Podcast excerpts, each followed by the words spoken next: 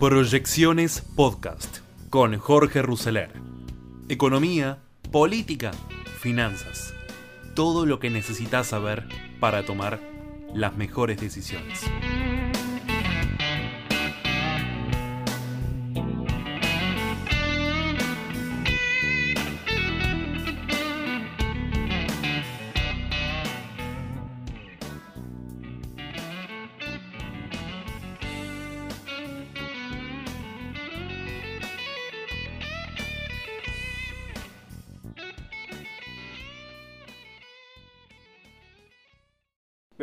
Esta nueva edición, nuevo ciclo de proyecciones 2022. Wall Street abre hoy con bajas mayores al 1% en los índices Dow Jones, Nasdaq, Standard Poor's y Russell. Putin acorralado en su propia amenaza, invadir a Ucrania o perder toda su credibilidad. Al líder ruso le quedan muy pocas salidas para salvar su imagen si no logra las concesiones que está exigiendo a Estados Unidos y a la OTAN. Las condiciones climáticas también le dan muy poco tiempo para tomar una decisión. La crisis de Ucrania es un laberinto al que el presidente ruso se metió solo, solito, y que se le está haciendo muy difícil encontrar una salida. Todo, todo indica que ya fue demasiado lejos que no tiene más remedio que cumplir con su amenaza. Desplegó un ejército de 127.000 soldados, de miles de tanques y de vehículos de transporte, cientos de baterías de misiles, al menos dos grandes hospitales de campaña y vaya a saber cuánta parafernalia bélica más. Una muestra de fuerza exagerada si tenía solo el propósito de que lo tomen en serio. La invasión de Ucrania o la desestabilización del gobierno pre-europeo seguramente lo podría haber conseguido sin todo ese despliegue, pero lo hizo, ya está. Llegó a un punto de no retorno. La única manera de devolver a ese ejército a sus unidades de origen es logrando la excepcional concesión por parte de Estados Unidos y Europa de volver a las fronteras que en 1990 tenía la Unión Soviética. Mi opinión es que va a entrar en acción, tiene que hacer algo, dijo el presidente Joe Biden sobre su par ruso durante una conferencia de prensa en la Casa Blanca. En este contexto, las conversaciones diplomáticas fracasaron a principios de este mes y la reanudación de los esfuerzos entre el secretario Anthony Blinken y el ministro de Asuntos Exteriores eh, ruso Sergei Lavrov el viernes no produjo avances más allá de que se combinó una nueva y última reunión para esta semana. Blinken está consultando con sus aliados europeos. Por allí podría colarse alguna posible solución diplomática de último momento, algo inédito, algo que no sabemos. Rusia sigue negando que tenga planes de invadir y algunos creen que Putin aún no tomó la decisión final. Pero con todas las amenazas y ultimátus, Putin tendría que hacer algo si no puede obtener sus concesiones de máxima por parte de Occidente. En cierto modo, Putin se ha acorralado a sí mismo, opinan en el sitio Vox, miembros de la Royal United Service Institute. Un despliegue como este solo puede hacerlo una vez. La próxima nadie le creerá, nadie creerá que realmente lo va a hacer. Ya se sabe que algunas de las exigencias de la lista rusa no van a ser aceptadas por la Unión Europea y por la OTAN, algo que el Kremlin probablemente también sabe. Moscú quiere garantías de que la OTAN no se va a expandir hacia el este, incluida Ucrania, y una reducción del despliegue de tropas en algunos antiguos estados soviéticos, lo que supondría un retroceso de décadas en la alineación geopolítica y de seguridad de Europa. Estas exigencias son un intento de Rusia, no solo de asegurar sus intereses en Ucrania, sino esencialmente de rediseñar la arquitectura de seguridad en Europa. Así piensa Michael Kaufman, director del área de Europa del Este del Instituto CNA de Virginia. Rusia pidió garantías de seguridad jurídicamente vinculantes incluyendo un freno a la expansión de la OTAN, lo que seguramente excluiría a Ucrania de entrar en la alianza y que la OTAN no despliegue tropas ni realice actividades militares en los países que se unieron en la organización después de 1997, lo que incluye a Polonia y a los antiguos estados soviéticos del Báltico, Letonia, Lituania y Estonia. Los sucesivos gobiernos ucranianos y la OTAN tuvieron un acercamiento en la última década y cooperan activamente, pero Ucrania no está cerca de entrar oficialmente en la alianza militar occidental, algo que Estados Unidos admite abiertamente y que Rusia también conoce. Aún así, la OTAN afirma que el futuro ingreso de Ucrania es una posibilidad debido a su política de puertas abiertas, según la cual cada país puede elegir libremente sus propios acuerdos de seguridad. Impedir el ingreso de Ucrania supondría dar a Rusia un veto a la entrada de cualquier otro país a la alianza. Esto restablecería la influencia de Rusia sobre la seguridad europea y se retrocedería a un escenario de guerra fría. Rusia sabe que Estados Unidos y la OTAN nunca aceptarían esto. La cuestión es qué pensaba ganar Putin con una exigencia inicial imposible. Bueno, algunos lo ven como una forma de justificar la invasión. Si le dicen que no, Putin puede culpar a Estados Unidos del fracaso de las conversaciones. Se trata de una vieja táctica de la diplomacia, se muestran como las víctimas, presentan demandas casi imposibles de cumplir para poder decir, intentamos todos, pero ellos no quisieron dar nada. Nuestra seguridad está comprometida y por eso estamos tomando todas estas medidas, explica David Salvo de la Alianza para la Seguridad de la Democracia. Aunque otros analistas creen que esta es una posición demasiado ingenua, no creo que Putin haya querido fracasar como algunos piensan. Creo que su intención era obtener concesiones.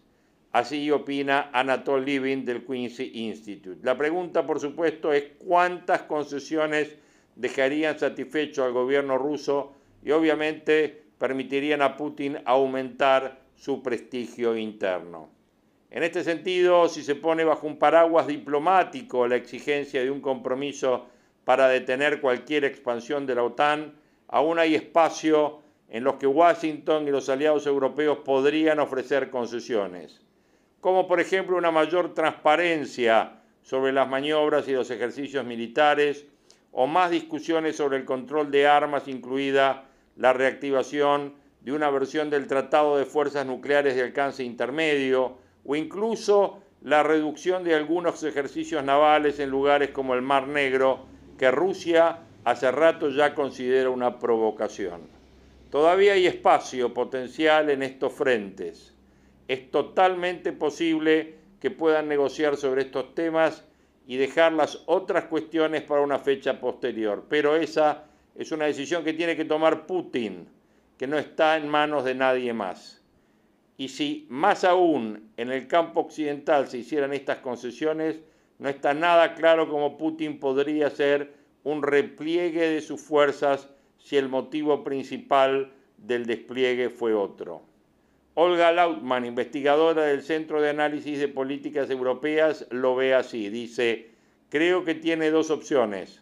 Decir, no importa, es una broma, lo que mostrará su debilidad y que se sintió intimidado por el hecho de que Estados Unidos y Europa se unieran y eso le crea debilidad en casa y con los países en los que intenta influir o se lanza de lleno al ataque.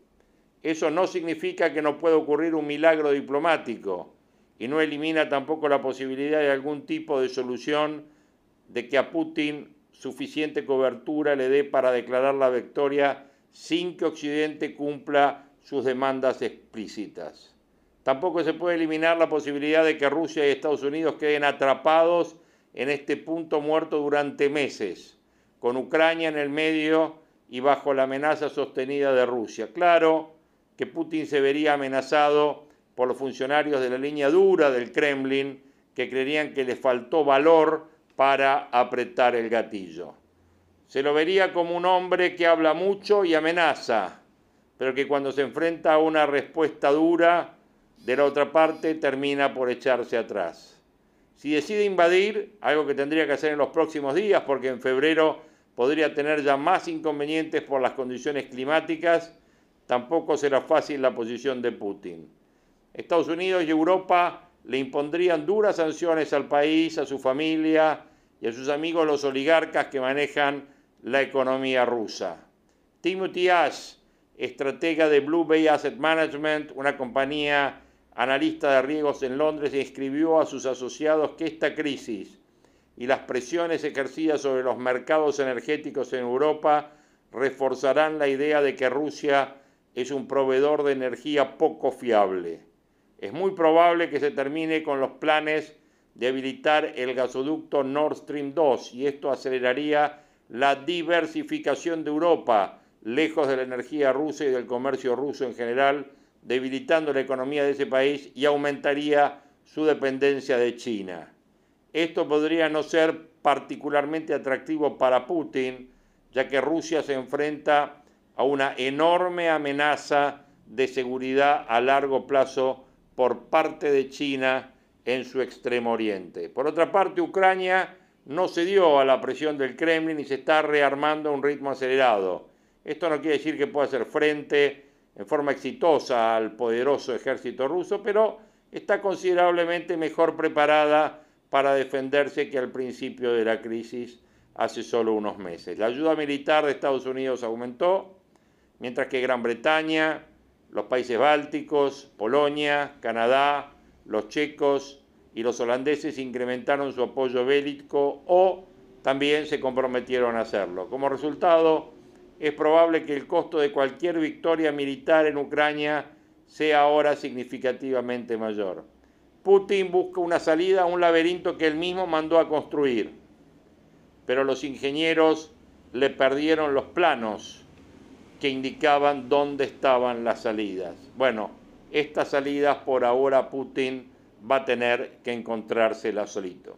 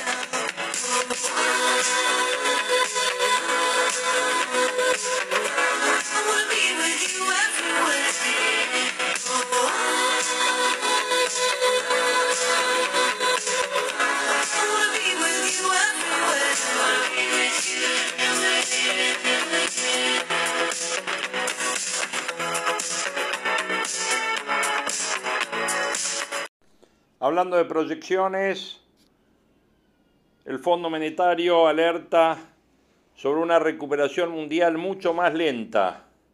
El fondo revisó sus proyecciones para la economía mundial y corrigió a la baja el crecimiento de América Latina y de las economías emergentes, pero mejoró el de la Argentina. El mundo crecerá 4.4%, medio punto menos que lo previsto en octubre del 2021. La recuperación económica enfrenta desafíos más allá de la pandemia y el Fondo Monetario Internacional actualizó sus proyecciones para el crecimiento mundial a 4.4, una baja de medio por ciento contra su estimación anterior por la desaceleración de China y Estados Unidos, mientras que también redujo la perspectiva de crecimiento de América Latina. Para Argentina, el fondo mejora su previsión de crecimiento al 3% contra la medición anterior del 2,5%. Es una suba de medio punto contra el pronóstico de octubre del año pasado. De la misma forma, para el 2023 también aumentó el PBI previsto a 2.5%, medio punto más que el cálculo previo. El Banco Mundial estimó que este año el PBI avanzará 2,6% y prevé una baja del consumo privado por el retiro de los estímulos vinculados a la pandemia en medio de la negociación por un programa de facilidades extendidas para refinanciar la deuda con el fondo.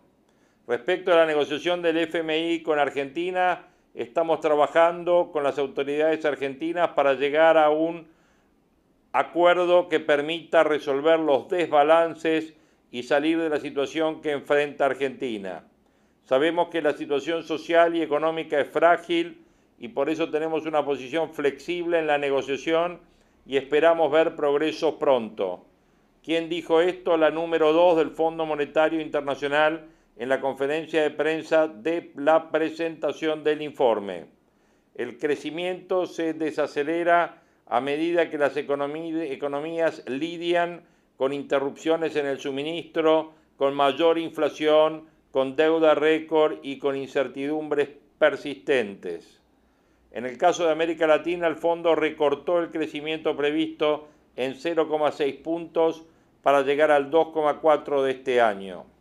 Los efectos de la variable Omicron. Estos factores se suman a las complicaciones en el mercado laboral, en el comercio y en la producción que generó el avance de la variable Omicron. El nuevo brote, sin embargo, dejará de tener fuertes efectos en el segundo trimestre de este año, según estima el fondo. Esperamos que el crecimiento global se desacelere a 3,8% en el 2023. Esto es 0,2% más que el World Economic Forum de octubre del 2021 y refleja en gran medida un repunte después de que se disipen las actuales trabas al crecimiento. Mientras que para la Argentina los economistas locales prevén casi un 55% de inflación después del 50,9% del año pasado, para el resto del mundo la suba de precios es un fenómeno novedoso. Esas presiones llevaron al fondo a revisar las previsiones de inflación para este año, para las economías avanzadas, para los mercados en emergente y en desarrollo, y se espera que las presiones elevadas sobre los precios persistan durante un tiempo más. Se supone que los desequilibrios entre la oferta y la demanda van a disminuir durante el 2022 en función de las expectativas de la industria de una oferta mejorada a medida que la demanda se reequilibra gradualmente a bienes de eh, servicios y se retira el apoyo extraordinario de políticas. Sobre el precio de los commodities, se espera que los precios de la energía y los alimentos crezcan a tasas más moderadas en el 2022 según el mercado de futuros, suponiendo que las expectativas de inflación permanezcan ancladas, se espera que la inflación disminuya en el 2023. A modo de recomendación, aunque también podría aplicar a la negociación argentina, el fondo sostiene que la prioridad fiscal debe seguir siendo el sector salud y las transferencias cuando sean necesarias deben dirigirse de manera efectiva a los más afectados. Todas las iniciativas deberán integrarse en marcos fiscales a mediano plazo que establezcan un camino creíble para garantizar que la deuda pública siga siendo sostenible. La política monetaria se encuentra en un momento crítico en la mayoría de los países, advierte el fondo, y la Argentina no es la excepción. Muchas de las recomendaciones pueden interpretarse como una guía para la negociación con el gobierno de Alberto Fernández. Cuando la inflación tiene una base amplia, junto con una fuerte recuperación como en los Estados Unidos, o cuando la inflación alta corre el riesgo de afianzarse, como en algunas economías de mercados emergentes y en desarrollo, economías avanzadas también, se debe retirar el apoyo extraordinario de política monetaria. Y en este marco, la número dos del fondo remarca que varios bancos centrales ya han comenzado a subir las tasas de interés para adelantarse a las presiones de los precios. En el caso del Banco Central Argentino, la suba de tasas responde a un pedido del fondo para acercarse a tener tasas reales positivas. Sobre deuda y turbulencia emergente, las economías de mercados emergentes y en desarrollo con grandes necesidades de endeudamiento en moneda extranjera y financiamiento externo deben prepararse para posibles turbulencias en mercados financieros extendiendo los vencimientos de deuda tanto como sea posible y conteniendo los descalces de moneda. Así advierte el fondo para los países que no están negociando contrarreloj como la Argentina. La flexibilidad del tipo de cambio puede ayudar con el ajuste macroeconómico necesario, que incluso agrega que en algunos casos la intervención cambiaria y medidas temporales de gestión de flujo de capital pueden ser necesarias para proporcionar a la política económica el espacio necesario para centrarse en las condiciones internas.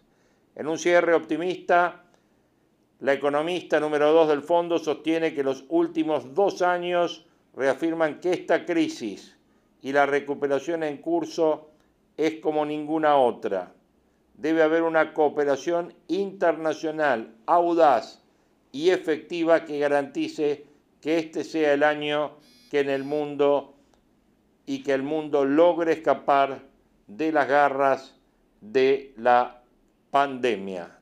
Pandemia que ya se nos presentó como muy dura durante el 2020, que tuvimos que seguir esquivando y enfrentándola como un gran desafío durante el 2021 y que este 2022 se presentó con todo, con esta nueva variable Omicron, que está en duda si es la última, si va a permitir pasar de una pandemia a una endemia. Mi opinión es que mientras el mundo no esté totalmente vacunado, digo África, donde hay niveles de vacunación menores al 20%, sí, sí, como ustedes escuchan, menores al 20%, mientras esas situaciones persistan, obviamente vamos a seguir teniendo distintas olas de nuevas cepas como fueron la Omicron, porque, porque lógicamente está dado el caldo de cultivo en esos continentes para que la pandemia continúe.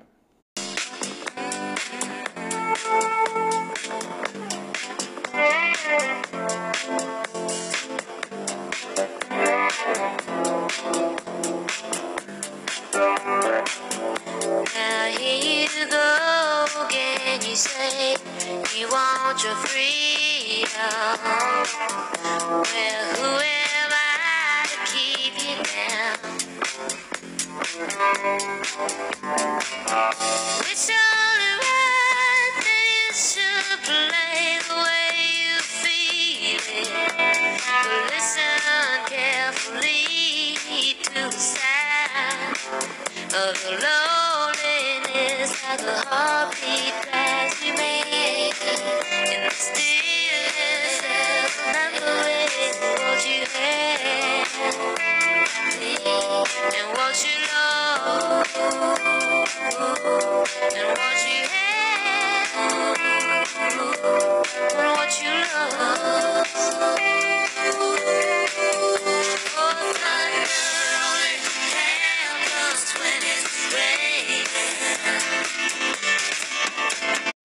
En esta primera edición de Proyecciones 2022 de este año van a terminar escuchando en la parte de audios un reportaje muy interesante que anoche tuvo lugar en el programa La Rosca, el programa de Van der Koy y de Daniel Fernández Canedo en TN, donde eh, se habló un poco de política, pero básicamente se habló de algo que a mí me interesa mucho, que es el futuro el futuro en términos de la política argentina, cómo tiene que estar armada la política argentina, cómo la pensamos la política argentina, eh, qué es lo que la sociedad espera de los políticos y qué es lo que los políticos tienen que estar respondiéndole a la sociedad.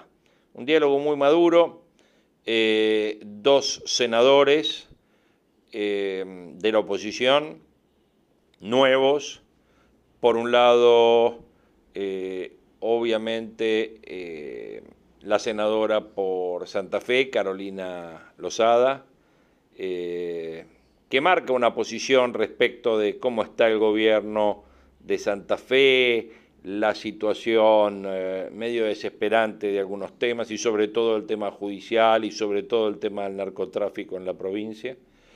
Y luego eh, el senador juez de Córdoba, que más allá de sus excelentes salidas siempre, digamos, ¿no? Siempre tiene una beta, una beta este, hacia el humor, eh, pero esta vez estuvo muy serio, muy planteado, muy juicioso, eh, expresando lo que realmente está pasando eh, con, el, con la situación política nacional en el frente de todos y los desafíos de Cambiemos, de Juntos por el Cambio, pensando eh, hacia el año que viene. Así que me parece que para iniciar este nuevo ciclo, llamemos así, esta nueva etapa de proyecciones en este año 2022, eh, me parece que es un audio ideal como para estar cerrando este primer episodio del año de Proyecciones 2022. Lunes 23 horas, La Rosca, como siempre. ¿Cómo te va? Gracias, Eduardo. Buenas, noches. Jazmín, bienvenida. Gracias, volví. La tenemos Bien, acá. Muy bien. Sí, se hizo un, el Zoom. se hizo un PCR antes de Con todo Sí. listo.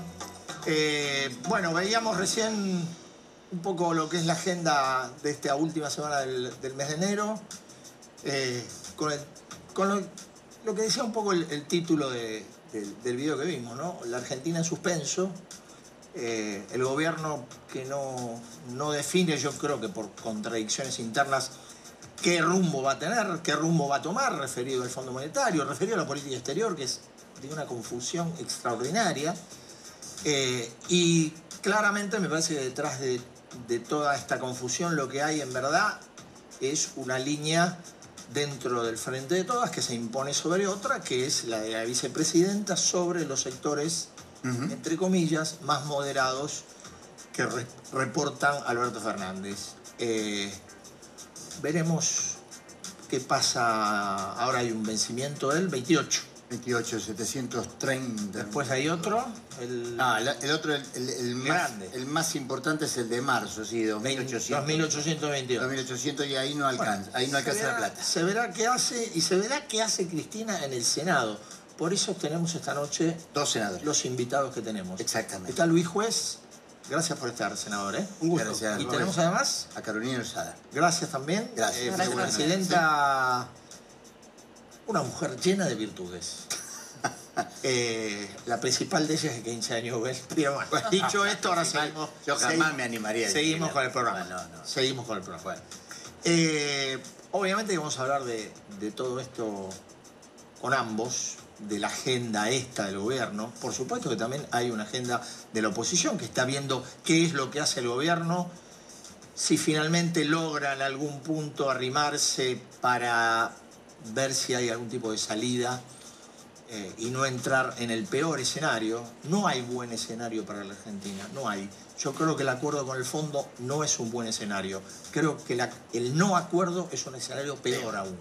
Entonces, bueno, sobre esta realidad habrá que ver cómo se articula la oposición, donde, al igual que en el frente de todos, y que nadie se ofenda, hay muchos eh, sectores, eh, muchas ambiciones políticas y legítimas de gente que pretende ser o futuro candidato a gobernador o futuro candidato a presidente, pero no, no, no hay todavía una, digo yo, una especie de agenda uniforme en torno a, bueno, ¿qué Sí. pasa si llegamos en el 2023? Vamos a ver qué pasa, ¿no? Vamos a ver qué dicen los senadores. No, desde ya aparte te digo, me parece que, eh, eh, que el paso del tiempo no te no es gratuito, por lo menos en materia económica, claramente. No sé en materia política, pero en materia económica claramente No, el mundo está viviendo, hoy se ha vivido un lunes negro en materia de lo que está pasando con Estados Unidos, Rusia, Ucrania, eh, y con lo que es el anticipo, bueno, vamos a ver un rato, de la suba de la tasa de interés internacional, pero aparte en la Argentina todo cae en el mundo, pero en la Argentina cae más. ¿Eh? En la Argentina, aunque el gobierno lo niegue, y no lo digo por las medidas que se toman, sino por lo que es el deterioro diario de la calidad de vida en la Argentina, hay un ajuste objetivo hoy en día, más allá de las, de las decisiones políticas y económicas que toma el gobierno. Sí, pero un ajuste que no tiene los beneficios, el ajuste porque la caída del, del crédito público, digo, la confianza en el crédito público que se mide, se puede medir en el riesgo país o en los precios de los bonos argentinos, bueno, lo único que está viendo es precio de los bonos para abajo, riego país para arriba, dólares libres para arriba, en una situación donde claramente ¿no? la incertidumbre te está marcando eh, un costo importante. ¿no? ¿Y Jazmín qué tiene para decirnos? Me sumo al clima de incertidumbre, pero en el Congreso, porque se espera que arranque finalmente la actividad en el Congreso y se espera también el decreto de convocatoria extraordinarias del presidente Alberto Fernández. Hay un tema judicial que está entre las prioridades. Perdón, no te entendí. ¿Hay un tema judicial? Está entre las prioridades. Ah, perfecto. Estoy un poquito tapiales, discúlpame. Eh, ¿Vamos, ¿Vamos todos con los senadores? Vamos. Eh, senador juez, senador Lozada, gracias por venir. Buenas noches, gracias por estar. ¿eh? ¿Cómo están? Eh, la primera pregunta es a Lozada. ¿Usted prefiere a Martino o a Bielsa? Ay, me pones en un lugar muy complicado. Me pones en un lugar muy complicado. No tenés que Amo a los dos profundamente. No tenés que contestar. Pregunta. Eh, yo tengo la visión que la Argentina ha construido de un sistema bipartista, un sistema de coaliciones, y que hay dos coaliciones que son buenas herramientas electorales, pero son malas gestoras de gobierno. Les dejo la palabra a los dos, empiece el que quiere. Si, coinciden o no coinciden, por no, no estamos buenos. Sí, coincido. a las pruebas me remito, sí, así es.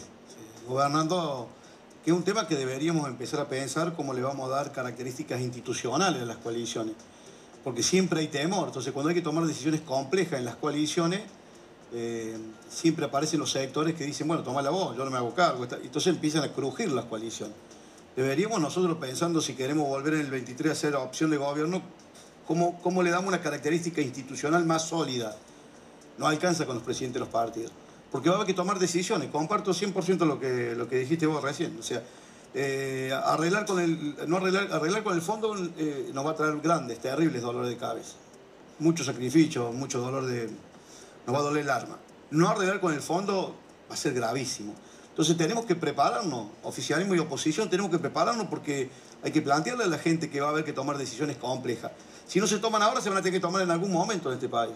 Entonces las coaliciones también debemos saber que no solamente estamos para la foto, o sea, hay una proclividad de la dirigencia política de juntarse, sacarse una foto y creer que con eso resolvemos el problema. Y, la gravedad la gente entiende que tiene una profundidad que requiere de otra, de otra dinámica. Bueno, ahora, en ese sentido, eh, Como, solamente como complemento eh, a lo que dice el juez y lo que planteaba Eduardo, el tema es que las coaliciones están demostrando que son efectivas para ganar elecciones, pero no para gobernar. Digo, una vez que, una vez que, se, entra al, camino de gobernar concretamente día a día, pareciera que no están demostrando efectividad. Mira, yo siento que Juntos por el Cambio demostró otra cosa. Demostró que eh, se mantuvo juntos, nos mantuvimos juntos en habiendo ganado elecciones y también habiendo perdido elecciones durante todo este tiempo. Eso no es tan normal en las coaliciones y creo que la peor la tiene esta coalición que está hoy en el gobierno que parecen enemigos internos, donde la peor eh, de las oposiciones la tiene el gobierno dentro del gobierno, ¿no? Con la vicepresidente y, bueno, el resto de las que siguen. Uno lo ve Alberto Fernández solo, yendo hacia lugares que uno no conoce, tapando un poquito agujeros, y la vicepresidente que le marca la cancha, diciéndole, mostrándole, bueno, enviando cartas. No, estoy de acuerdo, pero digo, me parece que el tema de la unidad eh, es un tema central, es un tema importante, no define todo. Porque es cierto que Juntos por el Cambio se mantuvo unido, pero eh, lo que fue la segunda mitad de su gestión fue muy mala. Sí, bueno, se ha aprendido de eso y hoy se está armando un proyecto de país porque estamos convencidos de que eh, en 2023 Juntos por el Cambio va a, va a tener el, próximo presidente de la nación. Estoy convencida de eso y por eso es que se está buscando armar un proyecto de país. Y Vos fíjate que además, más allá de, que por supuesto que hay diferencias, porque no somos todos iguales y no pensamos todos exactamente igual, en los temas más importantes la coalición está sólida. Y la mesa eh, de Juntos por el Cambio, la mesa nacional de Juntos por el Cambio, está sólida en las decisiones importantes. Y me parece que eso no es algo menor, no es un dato menor. Y en lo que se ha votado, en lo poco que se ha podido votar hasta ahora, en, las estrategias que hemos tenido también hemos estado sólidos. Juez, eh, bueno, una de las cosas que se muestra que el gobierno, eh, bueno, tiene discrepancias, no está definido es la negociación con el Fondo Monetario Internacional. Incluso hoy el presidente usó la palabra pelea, no negociación, ¿no? Eh, pero me parece que, si bien el gobierno tiene que ser el que lleva adelante la, negociación, también se está llevando a la oposición en esto, ¿no? En esto Sí, porque la iniciativa que debería tomar el gobierno no la toma, porque las incertidumbres que tiene el gobierno son de una profundidad manifiesta, porque como dice Carolina, eh, la vicepresidenta marca la agenda y el ritmo y, los momentos, con lo cual no te permite entrar al juego. La oposición tiene una posición, lo digo, madura con respecto a este tema. Eh, eh, hemos estado ansiosos, nadie se tomó vacaciones esperando que el ministro Guzmán nos convocara que convocar a los presidentes de nuestras bancadas para contarnos, tuvimos toda la predisposición, eh, decidió ir a hablar con Cristina. Entonces yo no quiero, eh, nosotros también tenemos una cuota de responsabilidad. Llegaríamos, yo, a, mí no, yo, a esta altura de mi vida, después de muchos años de hacer política, yo sé que no quiero ser un cínico ni hipócrita, porque la gente no me lo permitiría. Nosotros hemos cometido un montón de errores, sí, claro que lo hemos cometido. Si no, no estarían gobernando quienes están gobernando. Ahora, lo cierto y lo concreto, lo puntual, es que eh, la responsabilidad en un tema tan central la tiene el gobierno. La oposición está esperando, yo estoy esperando como dirigente opositor. Yo estoy esperando que el gobierno me convoque y me diga, porque tenemos predisposición, porque este no es un problema de Alberto Fernández.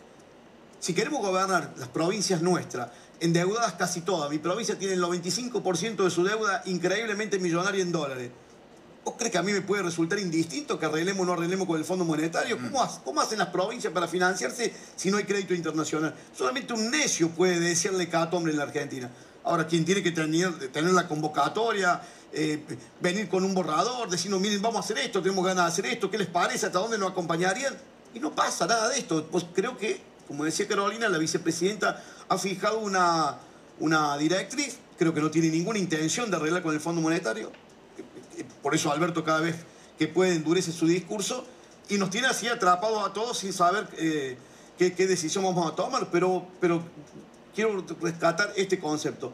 Desde la oposición, por lo que he hablado con muchos dirigentes opositores de los distintos partidos que integran la coalición Cambiemos, hay predisposición de sentarse a discutir con el gobierno un tema tan delicado como el tema de la deuda. Pero bueno, estamos esperando que esa iniciativa el gobierno lo lleve adelante. Pero digo, eh, Lozada, eh, en este ida y vuelta, que muchas veces no se conoce, porque es razonable que haya gestiones por lo bajo, en, el Congreso, fuera del Congreso. ¿Ustedes recibieron indirectamente alguna sugerencia? Bueno, hablemos, bueno, veamos. Nada, eh, nada, ni un borrador, nada. No sabemos de qué se trata el acuerdo, que no existe hoy un acuerdo. Esa es la realidad, ¿no? no, acuerdo no hay, está claro. No existe un acuerdo, no existe un proyecto de acuerdo. Y como decía Luis, eh, la responsabilidad de generar ese acuerdo lo tiene justamente el gobierno, ¿no? Nosotros lo que tenemos es que ser responsables institucionalmente para, eh, bueno, tratar de que ese acuerdo se logre. El problema es que uno, seguramente ustedes como periodistas lo han escuchado a Guzmán cuando explicó, no dijo nada, dijo zaraza, o sea, así como él mismo define su discurso, ¿no? Recordamos aquella conferencia de prensa donde habló de, lo que iba a decir como zaraza. Eh, dijo zaraza, no dijo nada, habló de todas generalidades. Entonces lo que nosotros necesitamos es que realmente eh, sea muy específico, porque es un tema muy importante. Y vos fíjate además lo que pasa hoy. Vos hablabas al principio de la política exterior de Argentina, ¿no? Necesitamos cerrar un acuerdo con el Fondo Monetario Internacional. El presidente se va a Rusia, ¿no? A Rusia, que está al borde de un conflicto bélico. Estados Unidos es uno de los principales países del Fondo Monetario Internacional y nosotros tomamos posición por Rusia. Me parece que realmente es una torpeza la política exterior de la Argentina. Eso parece a propósito. Ahora, juez, cuando uno mira el listado de temas para las extraordinarias que convoca el gobierno, los temas económicos, los temas de la inflación no están. No conozco el listado. Y quiero decir, estuve todo el día en el Senado hoy esperando a ver si alguno me podía soplar. Sé que quieren discutir el Consejo de la Magistratura, sé que tienen alguna idea, pero como dice Carolina, en esto hay que reconocerle coherencia. Hace 25 meses que los muchachos son totalmente incoherentes. O sea, realmente es, un gobierno de un altísimo nivel de improvisación. En el tema que a vos se te ocurra discutir, en el tema que a vos se te ocurra plantear, los tipos están improvisando, van viendo y le van dando. O sea, no, yo no sé cuáles son los temas. Nosotros estamos trabajando en el tema del Consejo de la Magistratura porque hay una disposición de la Corte que establece pero no sabemos si ellos dicen que sí, pero tampoco sabemos, si, porque tampoco sabemos con quién hay que hablar o cuál va a ser la idea, porque también hay voluntad de la oposición, no podemos trabar el funcionamiento de la justicia de un poder porque no nos pongamos de acuerdo.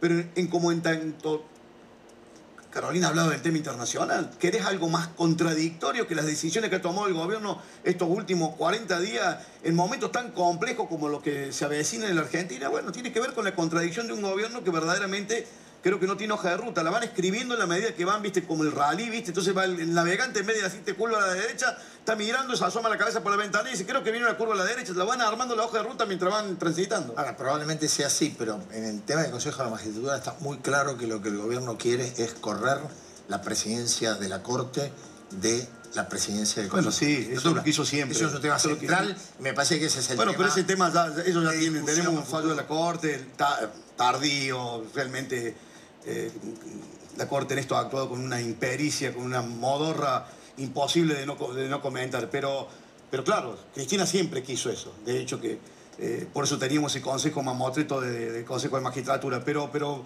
pero, pero bueno, hay que buscarle una solución. Hay que encontrarle una solución y hay predisposición. Pero tampoco tenemos con quién hablar. Eh, ¿usted cree como juez que la vicepresidenta quiere ir al default con el Fondo Monetario Internacional? ¿Que no se le pague? La vicepresidenta entra en una contradicción entre su relato y lo que le conviene al país. Su relato es y fue siempre no arreglar con el fondo. El fondo mala palabra, eh, lo dijo ella, lo dijo Máximo. Siempre fue su relato. Nosotros no vamos a arreglar con el Fondo eh, Monetario Internacional. Lo que pasa es que hoy no podemos, como argentinos, Argentina no puede quedarse afuera del mundo. Ya estamos afuera del mundo, ¿no? Pero si no arreglamos directamente, ¿qué, futuro podemos tener?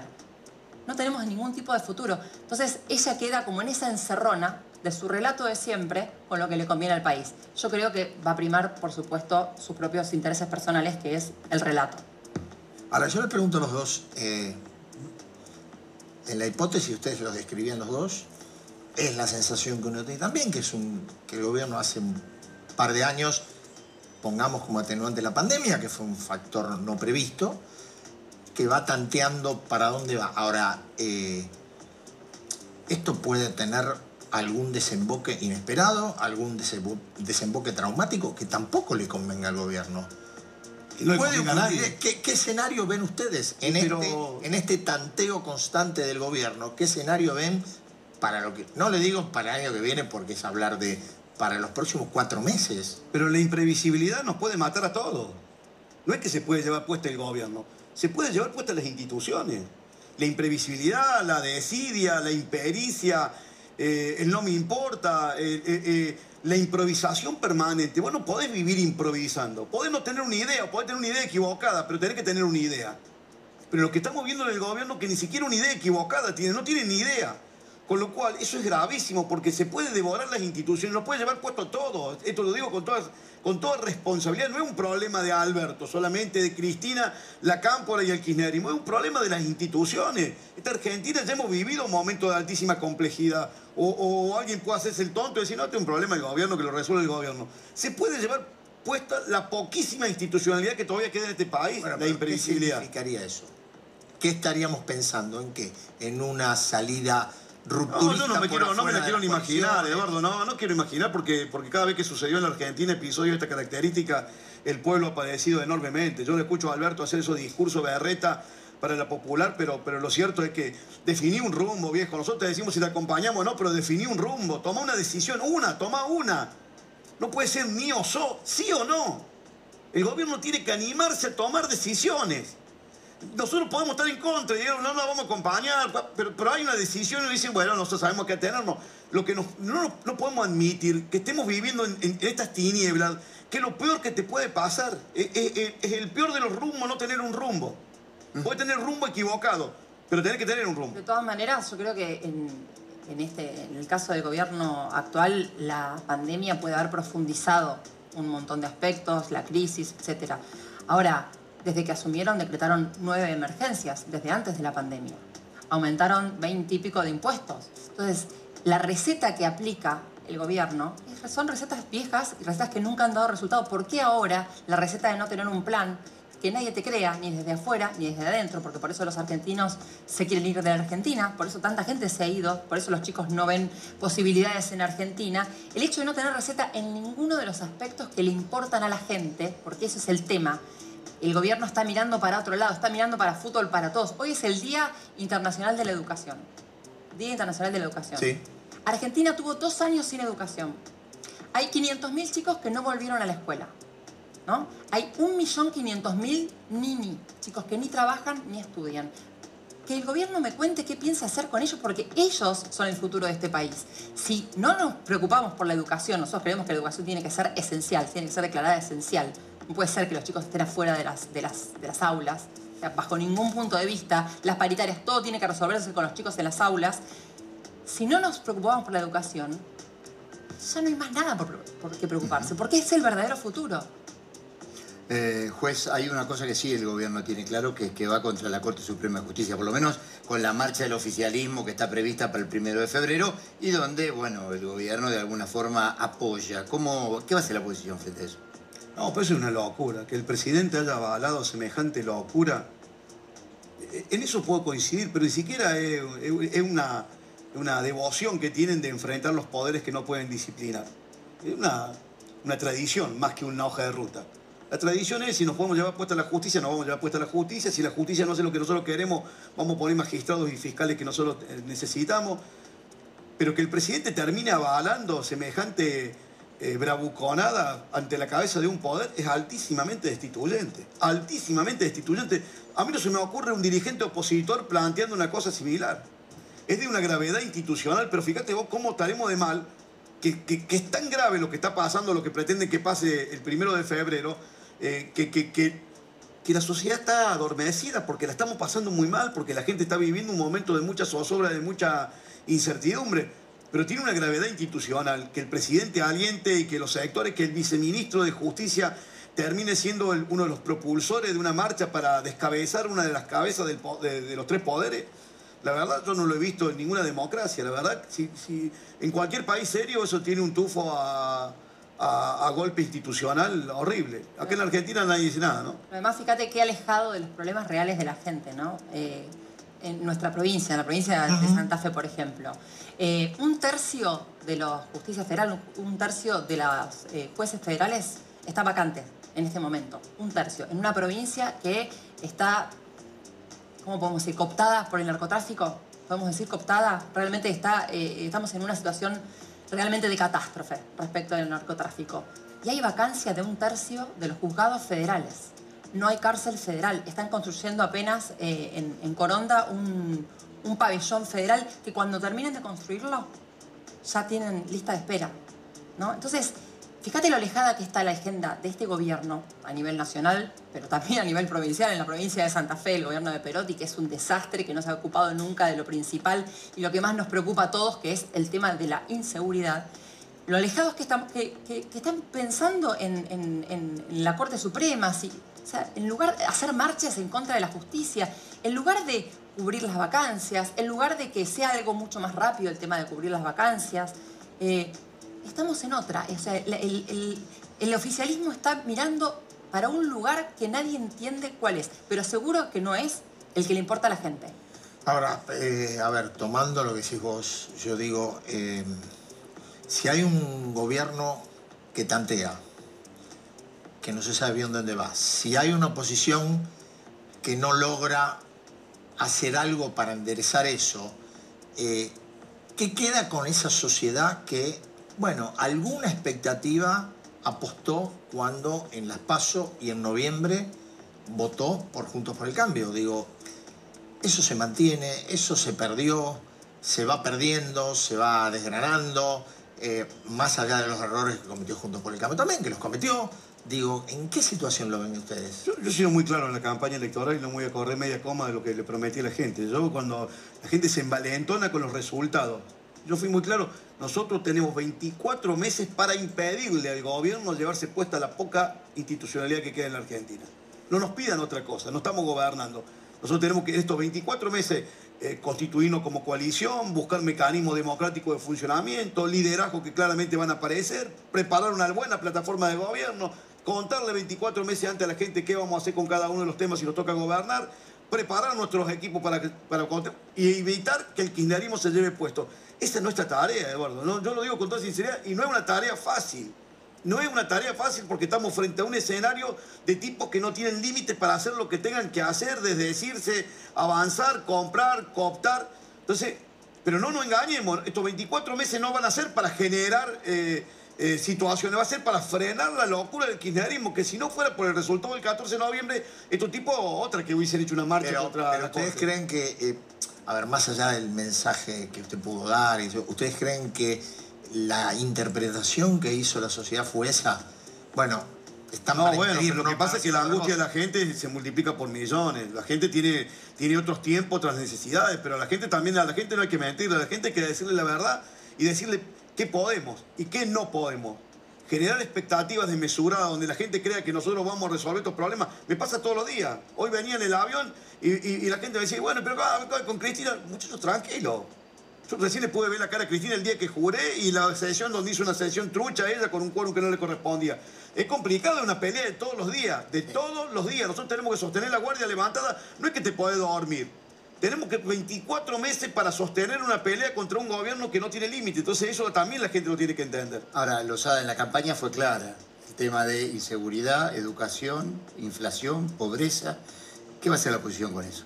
Bueno, ocuparnos de esos temas. Por eso yo, eh, en campaña, ¿sí? decía después recién que él no le prometió a la gente algo que no pueda cumplir. Yo lo que prometí en campaña es exactamente frenar el kirchnerismo, intentar frenar el kirchnerismo, hacer lo posible desde la oposición para frenar el proyecto populista del kirchnerismo y empezar a través de nuestros proyectos a delinear un país diferente. A través justamente de nuestros proyectos. ¿En dónde está centrado nuestro, nuestro proyecto y nuestro, eh, to- to- toda nuestra energía hoy? Justamente en lo que vos acabas de decir en la educación, en sacarle eh, los palos a la rueda a la industria, al campo. Hay una batalla cultural que hay que dar también, ¿eh? No nos olvidemos de eso. El kirchnerismo viene dando una batalla cultural que viene ganando y tenemos que cambiarlo. El campo es el enemigo. Si a vos te va bien es porque algo hiciste mal o porque le estás robando a otro. No, no, no, no nos confundamos en dónde están los ladrones. Las empresas, el campo, sean las pymes o las empresas grandes, quien, cual fuera, son las que generan empleo para que todo el mundo pueda trabajar. Y el trabajo genuino es lo que va a hacer que este país salga adelante. Nosotros desde el Congreso lo que podemos delinear con, respecto a nuestros proyectos es eh, justamente eso, posibilidades a las empresas, ayuda a las empresas, al campo y empezar a dar esa batalla cultural que te estaba diciendo. Y frenar, como venimos haciendo, en la única sesión trucha que finalmente no, se dio, eh, intentar frenar el proyecto eh, de avanzada del kirchnerismo, de- de seguir exprimiendo la misma naranja que ya no tiene jugo. Y sin embargo insisten con lo mismo. ¿Por qué? Porque es una cuestión ideológica. Y porque solamente fortalece el relato mentiroso del kirchnerismo. Ahora, ¿cómo se hace? mm, A ver, yo entiendo que una coalición son distintas partes que deben encontrar una articulación, una armonía. Ahora, eh, en Juntos por el Cambio, ¿puede haber algún límite, digo, de Vidal, Larreta, Macri a Patricia Bullrich, Milei?